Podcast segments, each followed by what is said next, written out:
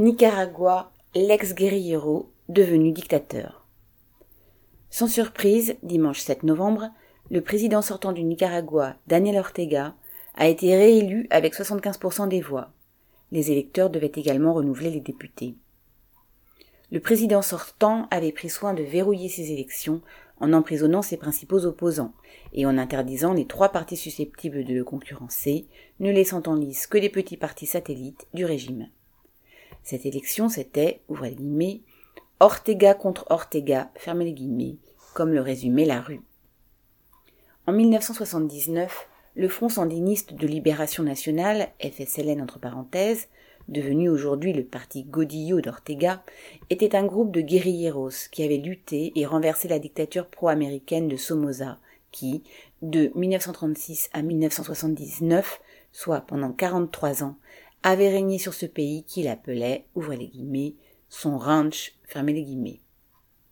Désormais, le ranch a changé de propriétaire et appartient au couple de Daniel Ortega et de sa compagne, Rosario Murillo, qui règne sans partage sur le Nicaragua depuis 2007. Les sandinistes, alors combattus par les États-Unis dirigés par Reagan, avaient été à la tête du pays de 1979 à 1990 date à laquelle ils avaient perdu l'élection au profit de la droite.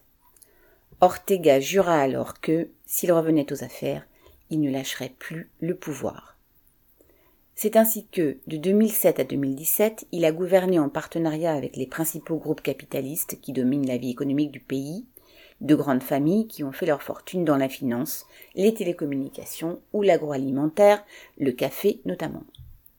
Dans cette période, Ortega a multiplié les réformes réduisant la part revenant à la population, jusqu'à la réforme de trop, qui a jeté dans la rue les ouvriers, les paysans, la jeunesse et les quartiers populaires. L'explosion sociale d'avril 2018 s'est prolongée durant trois mois.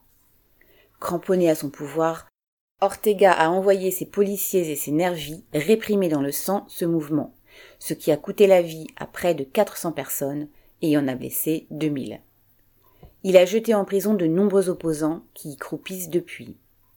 Le Nicaragua est devenu un État policier qui met la pression sur la population pour la décourager de reprendre le chemin de la lutte.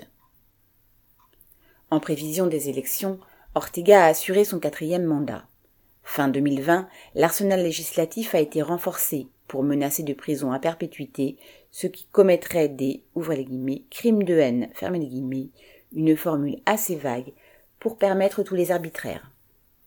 À partir de mai-juin 2021, une trentaine d'opposants, d'anciens alliés des partis bourgeois ou d'anciens combattants du Front sandiniste, ont été emprisonnés et leurs proches assignés à résidence.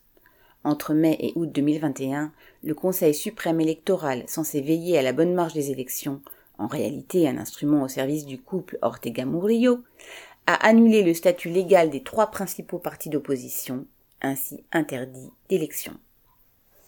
La politique d'Ortega lui a aliéné les soutiens et a déclenché des sanctions qui le privent de certaines lignes de crédit venant des États-Unis ou de l'Union européenne. Il parvient cependant à slalomer entre les aides et subventions internationales et espère ainsi se maintenir le plus longtemps possible, affichant par ailleurs un anti-impérialisme aussi virtuel que les sanctions prises contre lui par les États-Unis. En effet, ni les uns ni les autres ne veulent nuire au groupe capitaliste du Nicaragua. Et toutes les difficultés que rencontre la population sont mises au compte de la pandémie. Bien involontairement, Ortega a aussi montré que le salut ne peut venir ni des urnes, ni même d'un groupe de guerrilleros décidés. Le changement, pour les classes populaires, nécessite non seulement leur mobilisation et leur lutte, mais aussi l'établissement d'un véritable pouvoir prolétarien placé sous leur contrôle permanent. Jacques Fontenoy.